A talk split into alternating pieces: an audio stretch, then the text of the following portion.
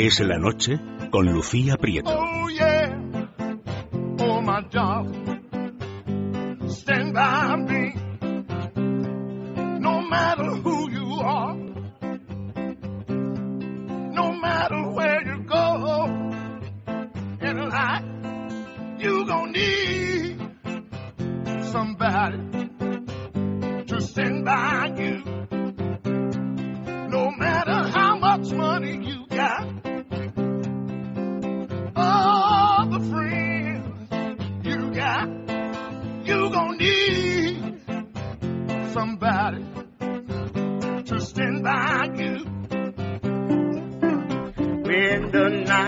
¿Qué tal? Buenas tardes. Bienvenidos a Es la Noche, este 28 de agosto de 2013, un día en el que seguimos muy pendientes de todo lo que tiene que ver con Siria y esa posible intervención o ataque militar liderado por Estados Unidos y que se llevaría a cabo mañana, este miércoles, tras Francia y Londres, que votará también mañana en el Parlamento ese apoyo a un posible ataque, se unía la OTAN. Anders Rasmussen es el secretario general. Supone una violación de prácticas internacionales largamente establecidas. Cualquier uso de este tipo de armas es inaceptable y no puede quedar sin respuesta. Los responsables del ataque deben rendir cuentas por ello. Creemos que el uso de armas químicas constituye una amenaza a la paz y a la seguridad internacional. Y desde la ONU, Ban Ki-moon ha pedido a la comunidad internacional que esperen al informe de los inspectores al tiempo que hoy se reunía en Nueva York el Consejo de Seguridad, de donde no se espera que se avale una posible intervención, ya que en él están los aliados de Siria, China y Rusia. Ban Ki-moon ha pedido que se le dé una oportunidad a la paz. El equipo necesita tiempo para hacer su trabajo. Demos una oportunidad a la paz. Demos una oportunidad a la diplomacia. Detengamos la lucha y empecemos a dialogar. Y mientras, desde Siria, el gobierno de Bashar al-Assad se prepara y ha empezado a evacuar edificios estratégicos que serían objetivos de esa operación relámpago que ya ultiman desde la Casa Blanca. Mañana sabremos si Londres se une a la iniciativa americana después de la votación en el Parlamento inglés. Con este argumento comenzamos es la noche, hoy en una versión reducida debido al fútbol. A partir de las diez y media tomarán el relevo nuestros compañeros de deportes para ofrecerles el partido de vuelta de la Supercopa que enfrenta al Barcelona y al Atlético de Madrid. Así que no perdemos tiempo y empezamos. Es la noche. Es radio.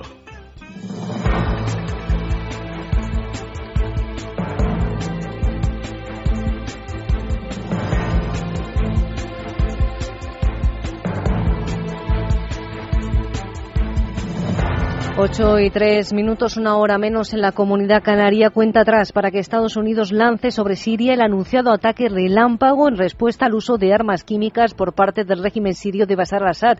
Las vías diplomáticas parecen agotarse y cada vez se oyen más de cerca los tambores de guerra. Durante toda la jornada de hoy ha estado reunido en la sede de la ONU en Nueva York el Consejo de Seguridad que debe analizar la viabilidad de una intervención internacional, pero poco se espera de esa reunión porque ni China ni Rusia y aliados de al-Assad van a dar luz verde a la propuesta estadounidense. Pese a ello, y el secretario general de la ONU ha pedido una oportunidad a la paz y ha pedido también tiempo para que los inspectores de Naciones Unidas concluyan sus trabajos sobre el supuesto uso de armas químicas contra la población civil. Ban Ki-moon. El equipo necesita tiempo para hacer su trabajo. Demos una oportunidad a la paz. Demos una oportunidad a la diplomacia. Detengamos la lucha y empecemos a dialogar. Pese a los llamamientos desde Naciones Unidas, hoy la OTAN se ha unido a los mensajes de condena de la mayoría de los actores de la comunidad internacional y ha pedido una respuesta contra el gobierno sirio. Anders Rasmussen es el secretario general de la Alianza. Supone una violación de prácticas internacionales largamente establecidas. Cualquier uso de este tipo de armas es inaceptable y no puede quedar sin respuesta. Los responsables del ataque deben rendir cuentas por ello.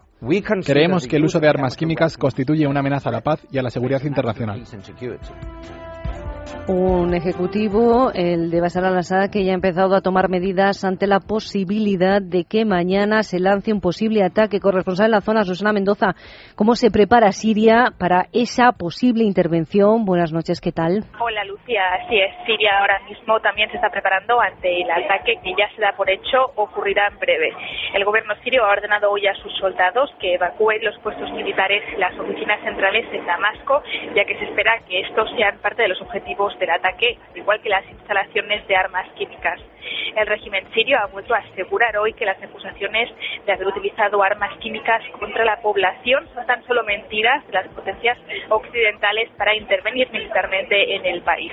Y en vista de que pueden quedar tan solo horas antes del ataque al régimen sirio, los países vecinos también se están preparando para las posibles represalias del régimen de Assad. Israel ha llamado a filas a miles de reservistas para movilizarlos en el norte y otros puntos del país, mientras que también se ha reforzado la frontera norte con varias baterías de cohetes Patriots y del sistema antimisiles Cúpula de Hierro. La población civil en Israel también está preparándose para lo peor. Hoy las colas ante los puestos de distribución de máscaras de gas por todo el país eran kilométricas, ya que desde el domingo, cuando empezó a cobrar forma la idea de un ataque a Siria, los israelíes temen que se produzca la misma situación que durante la Guerra del Golfo en 1991. Gracias, Susana. Como ven, se preparan no solamente en Siria, sino también en los países del entorno. Y es que este conflicto lleva activo más de dos años y ya ha dejado casi 100.000 muertos. Corre el riesgo de, internacionalizarse y eso se sigue notando en los mercados y la mayoría de ellos eh, pues han cerrado en números rojos y el, el precio del barril de petróleo sigue marcando máximos. un posible ataque no solo esconde incógnitas de cómo afectará a las economías del mundo, sino cómo se llevará a cabo ese ataque, contra qué o quién. En principio también habrá que saber a quién beneficiará Estados Unidos con la intervención. Bueno, muchas cuestiones que en el radio hemos intentado dar respuesta preguntando a los expertos. Esmeralda Ruiz. Si finalmente se decanta por la intervención militar, como parece que todo apunta, Estados Unidos podría optar desde por un ataque corto de castigo contra objetivos del régimen en Siria hasta por una intervención a escala completa con un amplio despliegue de sus tropas sobre el terreno. Esto, por el momento, es toda una incógnita, pero lo que está claro es que el Pentágono ya está diseñando planes de contingencia y revisando blancos potenciales. La pregunta es, ¿una acción militar es la solución para dar un giro a la realidad en Siria? Ignacio Gutiérrez es profesor de estudios árabes en la Universidad Madrid. Si se trata de evitar nuevos ataques con armas químicas, en principio se podría justificar. Si se trata de evitar la represión que ejerce el régimen sobre el pueblo en su conjunto, estaríamos hablando de una operación a gran escala. Esta operación de momento se descarta, pero no la de intervenir. De hacerlo, cinco son las opciones que baraja hasta ahora el ejército estadounidense. En primer lugar, establecer refugios dentro de Siria desde donde los rebeldes pudieran operar y atender a los refugiados. También se estaría pensando en ejercer el control del arsenal de armas químicas, destruyendo las reservas con las que cuenta Bashar al-Assad. Establecer una zona de exclusión aérea sería otra de las opciones en las que se piensa aumentar el apoyo a la oposición siria y finalmente ataques limitados desde la distancia, ataques de castigo, que para los expertos parece que será el escenario más probable. Ignacio González y Rafael Calduch, catedrático de Relaciones Internacionales de la Universidad Complutense. Sería rápida, sería directa y con un coste de bajas muy reducido en principio para el ejército estadounidense. Eh, esa es la opción más viable por dos razones. Primero, porque es la más fácil de implementar y segundo porque es la que garantizaría que no hubiese víctimas eh, entre los países que interviniesen en la operación. De hacerse en todo caso no duraría más de dos o tres días, pero difícilmente cambiaría el curso del conflicto. Rafael Calduch. Continuará la guerra, solo que probablemente el régimen de Bashar al-Assad se pensará dos veces el volver a utilizar armas químicas porque lo que estratégicamente buscaba utilizando esas armas químicas lo puede perder con una respuesta de las potencias aliadas occidentales. El futuro de Siria está en el aire y ni siquiera se confía en que el grupo de los rebeldes sea la solución porque son incapaces de ejercer un frente unido de acción común. Lo que sí está claro es que para la población civil, para los inocentes, ninguna de estas opciones hará mejorar su realidad. Aquí en España el Gobierno todavía no ha tomado una posición concreta sobre esa posible intervención, aunque sí han manifestado su máxima repulsa al uso de armas químicas. De momento no se espera que en los próximos días comparezca el ministro de Exteriores eh, de España, José Manuel García Margallo. Sí que hemos escuchado a algunos políticos, en esta ocasión Partido Popular y Partido Socialista, están de acuerdo en la necesidad de responder al Gobierno sirio. Escuchamos a Esteban González Pons por el PP y Elena Valenciano por el PSOE. El Partido Popular condena tajantemente el uso de armas químicas en Siria. Eh, quiero manifestar también eh, la solidaridad y la condolencia del Partido Popular con todas las víctimas civiles producidas por las armas químicas, el uso de armas químicas y por el conflicto que se vive en Siria. Hay que ser contundente, hay que ser efectivo. La respuesta debe ser, desde luego, medida. Eso es lo que dice el principio de la responsabilidad de proteger. Eh, la comunidad internacional tiene que conseguir que el Assad no vuelva a utilizar armas químicas, esto como mínimo. Y por lo tanto es evidente que la comunidad internacional tiene que comprometerse con la solución en Siria. Abrimos crónica política nacional. Aquí en España ya asistimos a batallas diarias, pero entre el partido del gobierno y el principal de la oposición. Hoy, después de que ayer el líder de los socialistas, Alfredo Pérez Rubalcaba, publicara sus ingresos, desde el PP han dicho que hay cosas eh, que no cuadran y han acusado a los inquilinos de Ferrat de pagar sobresueldos al secretario general. Verónica Arjurro. El vicesecretario general de Estudios y Programas del Partido Popular, Esteban González Pons, ha comentado respecto a los salarios de los políticos que lo que es verdaderamente importante es ver si cumplen con su trabajo. En este sentido, ha dicho que lo que hay que comparar son los sueldos de Rubalcaba y Rajoy durante la etapa de ambos en el gobierno. Mariano Rajoy cobra ahora lo que cobraba Rubalcaba, porque los años que Rubalcaba ha presentado son principalmente años que él estuvo en el gobierno con el salario limitado. Eh, claro, eh, lo que hay que comparar es lo que cobraba Rubalcaba cuando estaba en el gobierno con lo que cobraba Rajoy cuando está en el gobierno, que es exactamente lo mismo. Sobre el rechazo del Partido Popular a admitir a trámite el primer intento del Partido Socialista de interpelar a Mariano Rajoy por el caso Bárcenas, dice Pons que lo mejor es no entorpecer la investigación que está en curso. Mientras hay una investigación judicial en curso, eh, lo mejor es no entorpecer la investigación judicial, porque son los mismos hechos y sobre los mismos hechos que se produzcan dos investigaciones, al final eh, se condicionan la una a la otra. Por lo tanto, me parece que es completamente comprensible que mientras haya un juez investigando, el Parlamento eh, no inicie una investigación paralela. Además, Esteban González Pons se ha mostrado preocupado por el apoyo del presidente de Cataluña, Artur Mas, a la cadena humana independentista que se formará el próximo 11 de septiembre, día de la Diada, y le ha pedido que rompa las cadenas y trabaje por la creación de empleo. Desde el PSOE han contestado a las acusaciones de otro popular, Carlos Floriano. Elena Valenciano, la número dos del partido, le ha amenazado con ir a los tribunales si no retira las acusaciones hechas ayer durante la Diputación Permanente en el Congreso, donde utilizó la expresión de colaboradores necesarios respecto a los socialistas y Bárcenas. Lucela.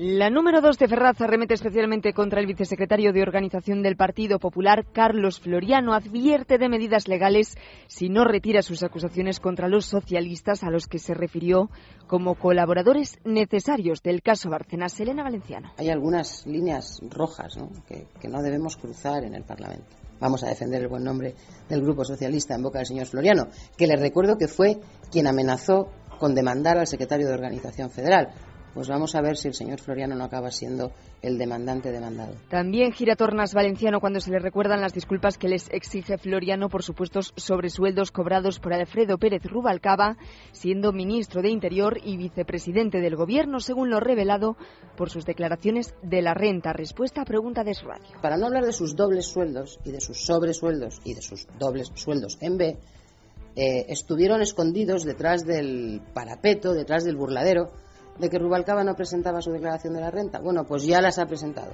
¿Cuál es la siguiente excusa? Los socialistas denuncian el veto del Partido Popular a sus solicitudes en el Congreso. Seguirán adelante con sus planes para interpelar al presidente del Gobierno. Lo volverán a pedir en el primer pleno ordinario el 10 de septiembre, como también la creación de una comisión de investigación sobre la financiación opaca del PP y los pagos irregulares. En definitiva, vamos a romper la mordaza, porque así es como está el Congreso amordazado por el grupo mayoritario.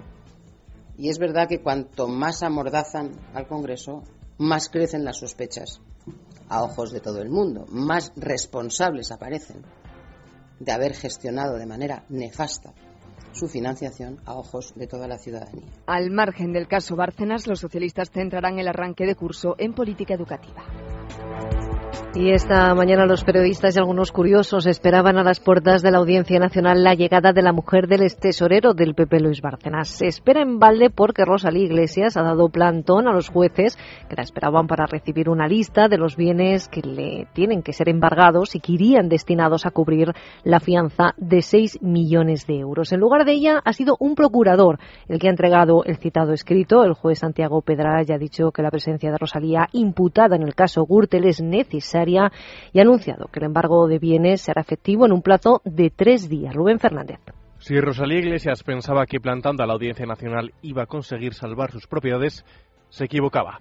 La esposa de Luis Bárcenas se tenía que haber presentado a las 9 de la mañana ante el secretario judicial para entregar al juzgado una lista con los bienes que podrían ser embargados para cubrir una fianza de 6 millones de euros que Ruth le exige para hacer frente a una eventual condena en el caso Gürtel. Sin embargo, la mujer del ex tesorero del PP no apareció.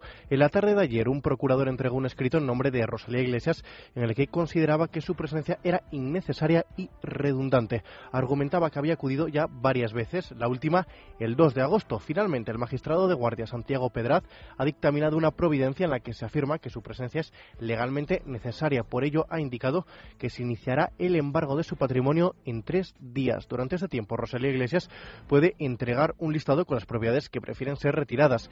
Si no lo aporta, se le embargará igualmente. Queda ahora por saber con qué responderá. No es la primera vez que el matrimonio Bárcenas Iglesias pasa por este trámite. El juez de Ruth ya les quitó un chalet en Baquira Beret, su domicilio familiar en la madrileña calle de Príncipe de Vergara, además de varias cuentas bancarias y plazas de garaje. Pero esto no les ha dejado ni mucho menos sin propiedades. En su haber todavía queda más patrimonio inmobiliario. Rosalía Iglesias es la propietaria de una casa en Sierra Nevada y tres viviendas en Marbella, una de ellas en Guadalmina, un inmueble que está valorado en más de un millón de euros. Domicilios que serán embargados con toda probabilidad dentro de tres días. Y después de varios meses leyendo titulares, informaciones sobre el supuesto uso irregular de los fondos para desempleados y otros colectivos hecho desde UGT en Andalucía, hoy por fin los dirigentes del sindicato han comparecido para dar explicaciones. Lo cierto es que ha habido muchas cuestiones que desde UGT no han podido clarificar. Dicen que para ello han decidido crear una comisión interna para revisar los programas de gestión. La duda que nos asalta es quién formará esa comisión, si serán los mismos que han usado el dinero eh, de UGT de la formación para desempleados, para cenas, mítines u otros actos lúdicos. Cristina Altura. El encargado de comparecer ante los medios ha sido Francisco Fernández Sevilla, secretario general de UGT Andalucía, el mismo que, según contaba nuestro diario en la red, libertadigital.com, el pasado 12 de junio falseó sus gastos sindicales para percibir un sobresueldo. Pues bien, muchas son las preguntas que le han hecho los periodistas, pero pocas las explicaciones que ha dado. El UGTista se ha dedicado más a ofrecer una declaración de intenciones, al ser preguntado, por ejemplo, de si el sindicato desvió gastos de publicidad al fondo de destinado a los cursos de formación, el UGTista se limita a decir que yo sepa no. Tampoco desmiente a nada ni a nadie, asegura literalmente, cuando le preguntan por las denuncias de la empresa Bobby Evans, que acusó al sindicato de amenazarle con no cobrar si no facturaba una asamblea de delegados sindicales como un acto de apoyo para mujeres discriminadas. Y tampoco aclara la supuesta cena de 12.700 euros del sindicato cargado a fondos públicos. Dice Fernández Sevilla ser el primer sorprendido de esa información. Si es como el periódico dice, en este caso, yo soy el primer sorprendido y creo que eh, no es correspondiente y, por tanto, si es así, se demuestra así después de la revisión, tomaremos las medidas oportunas. Y para eso estamos diciendo que se va a revisar, pues si lo hay, pues efectivamente corregiremos y, en su caso, pues devolveremos las cantidades si es que están mal imputadas. El único momento en el que Fernández Sevilla se mostraba contundente era cuando negaba la contratación de adolescentes por parte de su sindicato. Aquí no hay ningún adolescente. Aquí han colaborado militantemente. Yo mismo empecé en mi pueblo, cuando tenía poco más de los 18 años, a colaborar con el sindicato y a trabajar en tareas sindicales. Muchas preguntas en cualquier caso sin respuesta tras más de tres meses de silencio que lo único que dejan claro es que UGT Andalucía constituirá una comisión interna para clarificar y revisar la documentación relativa a todos los programas que el sindicato gestiona con financiación de la Junta. 8 y 20 minutos de la tarde, una hora menos en la comunidad canaria. De vuelta al ámbito nacional, hoy ha comparecido en el Congreso de los Diputados el ministro de Educación, José Ignacio Ver. Lo ha hecho para explicar la nueva política de becas del Gobierno, que según el titular de la cartera de Educación no supondrá un recorte en las becas universitarias, sino todo lo contrario. El Ejecutivo de Mariano Rajoy aumentará un 20% en las becas. Lo que cambia es el reparto de estas ayudas. Argumento que no ha convencido a la oposición que llevará el texto ante el Tribunal Supremo. Ketty Garat. Tres horas y media de comparecencia en la Comisión de Educación que comenzaban con la cascada de datos robustos, según José Ignacio Bert, para desmontar el argumentario socialista del recorte en las becas universitarias. La cifra, esta, en 1.417,54 millones de euros. Este importe supone un incremento superior al 20% respecto de los presupuestos de años anteriores. Es el mayor que nunca haya tenido lugar en nuestra historia presupuestaria, tanto en términos relativos como en términos absolutos. La esencia del nuevo sistema es premiar al que más esfuerce y así explicaba la polémica nota de corte del 6,5 y lo hacía con datos. Estos son los de los alumnos que obtienen menos de un 5,5. El 20% abandonan en el primer año. Menos del 25% gradúan en tiempo. Y solo el 44% de estos estudiantes llegan a graduarse.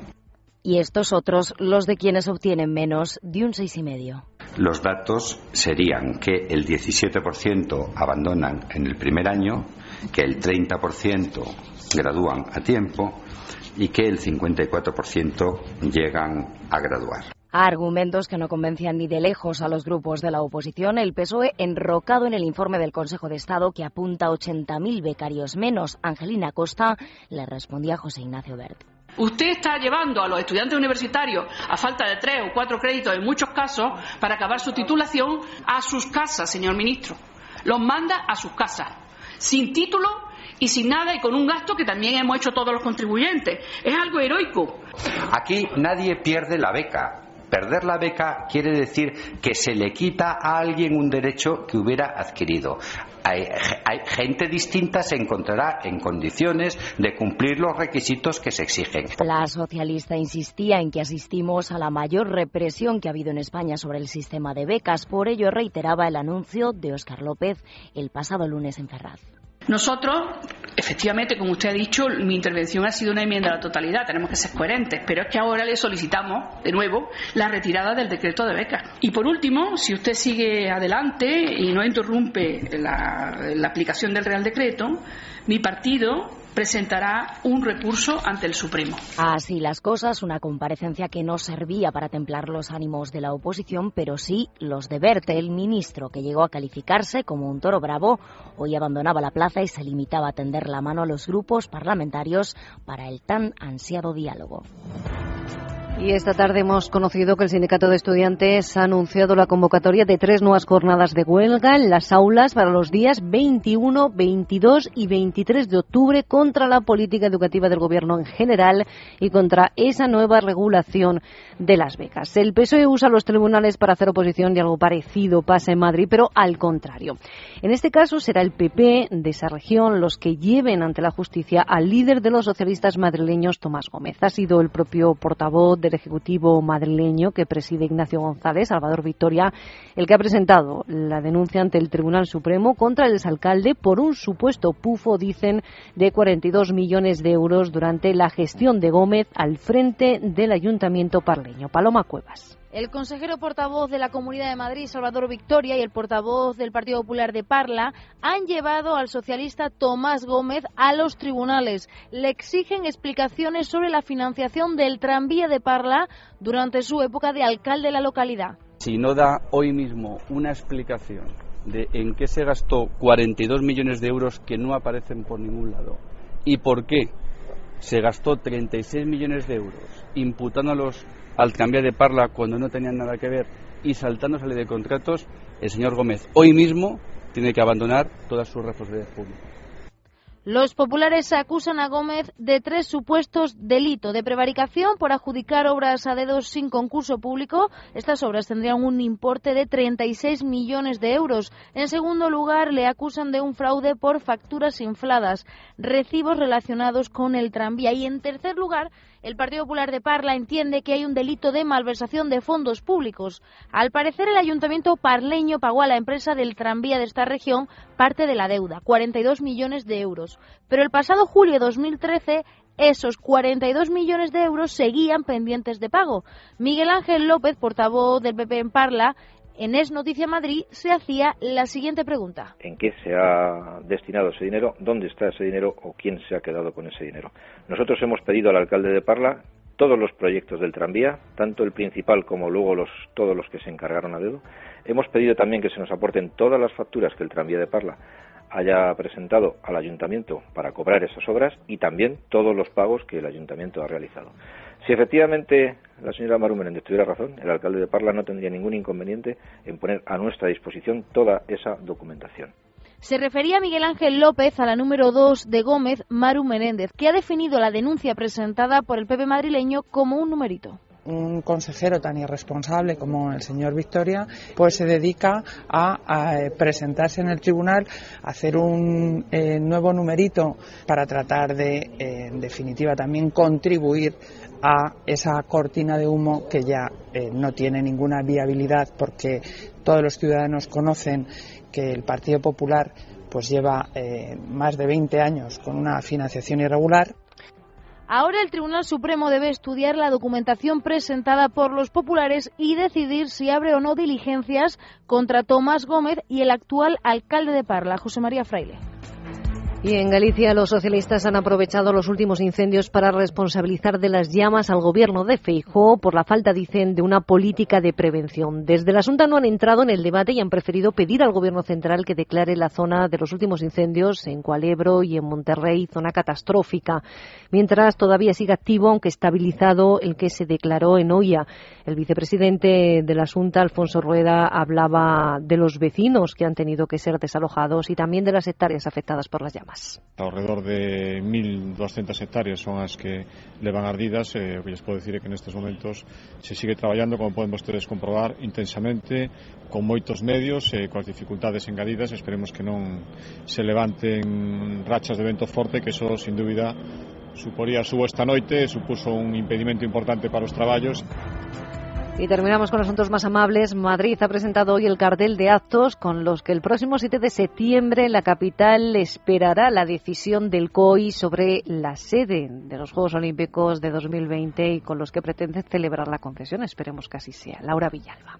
Madrid 2020 a punto a 10 días para la decisión final. Ahí está, ahí está viendo pasar el tiempo puerta de Alcalá. Allí donde conviven pasado y presente se darán encuentro miles de personas esperando la decisión final del Comité Olímpico Internacional.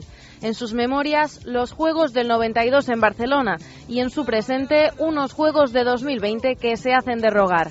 Pero Madrid confía en sí mismo. Con esa confianza se han organizado los actos que amenizarán el último día de espera Tony Aguilar y Xavi Rodríguez serán los maestros de ceremonias, acompañándoles deportistas y cantantes como Lagarto Amarillo. Deja que te lleve el viento hoy, a ver el mundo entero, que llegues donde quieras hoy. Otra que también estará será Pastora Soler, que ya debe estar acostumbrada a aparecer en fechas señaladas. Representó a España en Eurovisión 2012.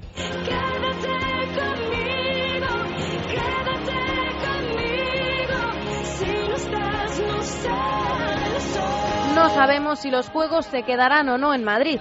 Lo que sí sabemos es que Carlos Baute se unirá a la espera de los madrileños.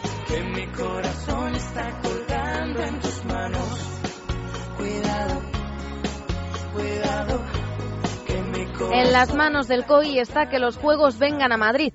Ana Botella volará a Buenos Aires el viernes para intentar persuadirles con una última presentación. Si no lo consigue, Manu Carrasco tiene la canción perfecta.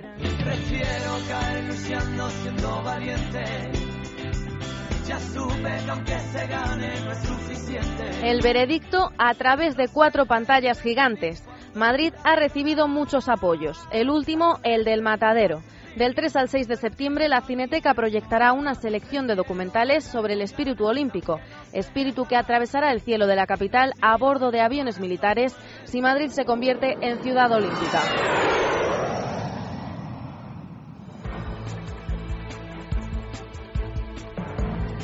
Hay otras noticias, se las contamos de forma más breve con Miguel González Adalid.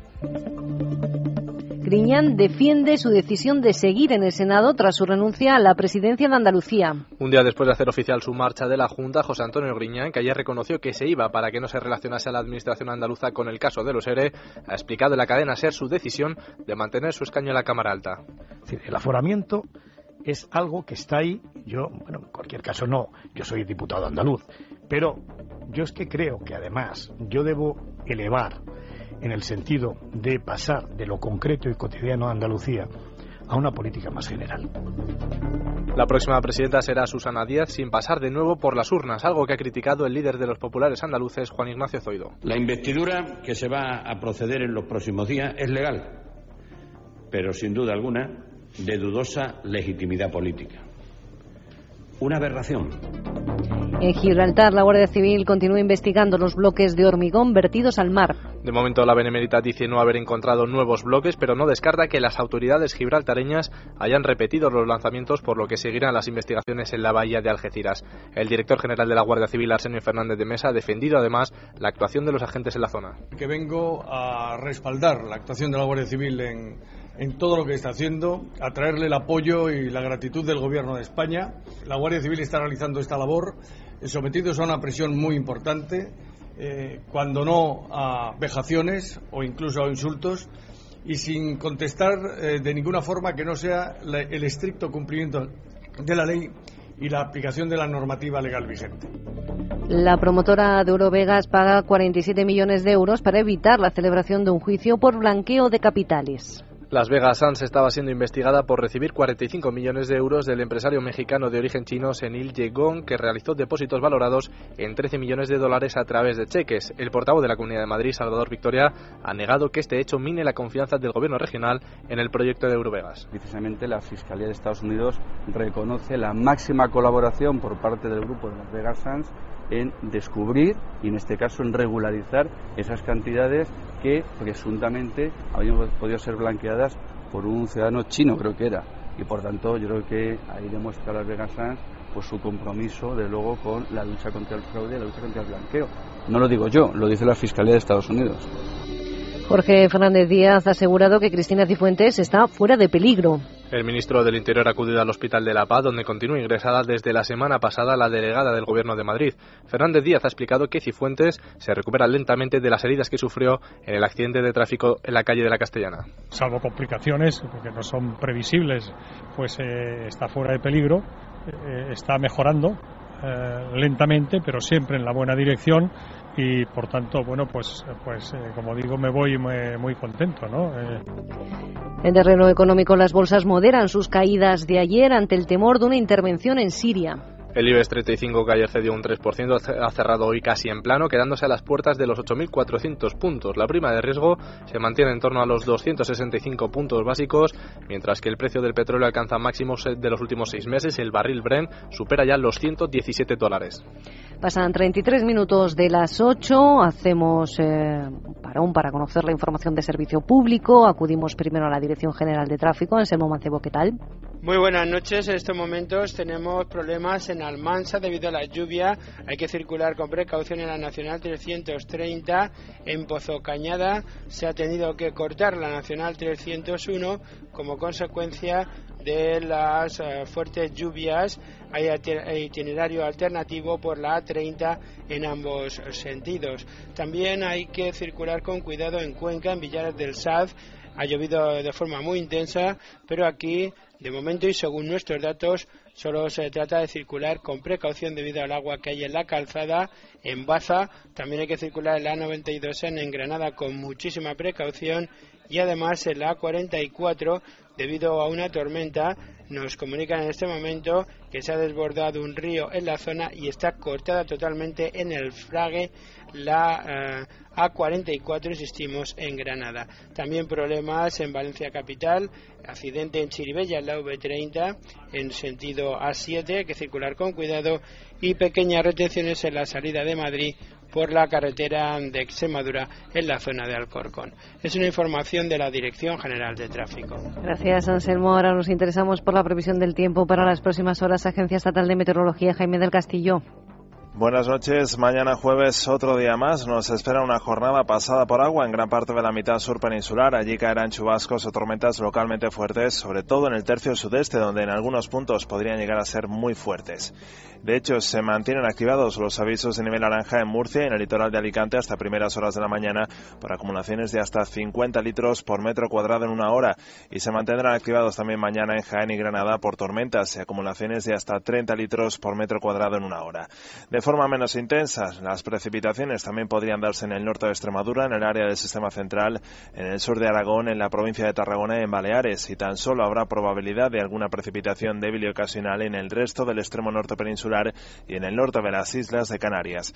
En las demás zonas de España sí que se mantendrá la estabilidad de los cielos, mientras que las temperaturas descenderán en el cuadrante suroeste peninsular y subirán algún grado en el tercio norte y en Canarias. Es una información de la Agencia Estatal de Meteorología. Gracias, Jaime. Abrimos de nuevo página internacional, en este caso en Irak, donde una nueva cadena de atentados deja más de 70 muertos. Los ataques han tenido lugar en la capital, Bagdad, y se han saldado con al menos 71 personas fallecidas y 150 heridas. El atentado que más daños ha provocado ha sido al sur de la ciudad, en Al-Yadida, donde han muerto cinco personas. Y terminamos en Italia y es que Berlusconi recurrirá su condena a Estrasburgo. El ex primer ministro italiano ha anunciado que acudirá al Tribunal Europeo de Derechos Humanos la pena que le fue impuesta por evasión fiscal en el caso Mediaset. Berlusconi fue condenado a cuatro años de cárcel que no cumplirá de forma íntegra por tener más de 70 años, además de la inhabilitación para cargos públicos. Gracias, Miguel. Hacemos una pausa y enseguida abordamos toda la información económica con Juan Ramón Rayo. Es la noche. Es radio. Sí, ya es miércoles. La semana pasa volando y hoy puede que te apetezca ir al cine o quedar con unos amigos. De camino quizá pases por delante de un vendedor de la ONCE. Juega al cupón diario, porque cada vez que lo haces pasa algo bueno. Y es que además de poder ganar un premio, ayudas a la labor social de la ONCE. El cupón diario de la ONCE llena cada día de ilusiones. Y gracias a ti, hoy la ONCE celebra su 75 aniversario y el 25 de su fundación. Con ilusión ganamos todos. Cupón diario de la ONCE. Hoy es tu día.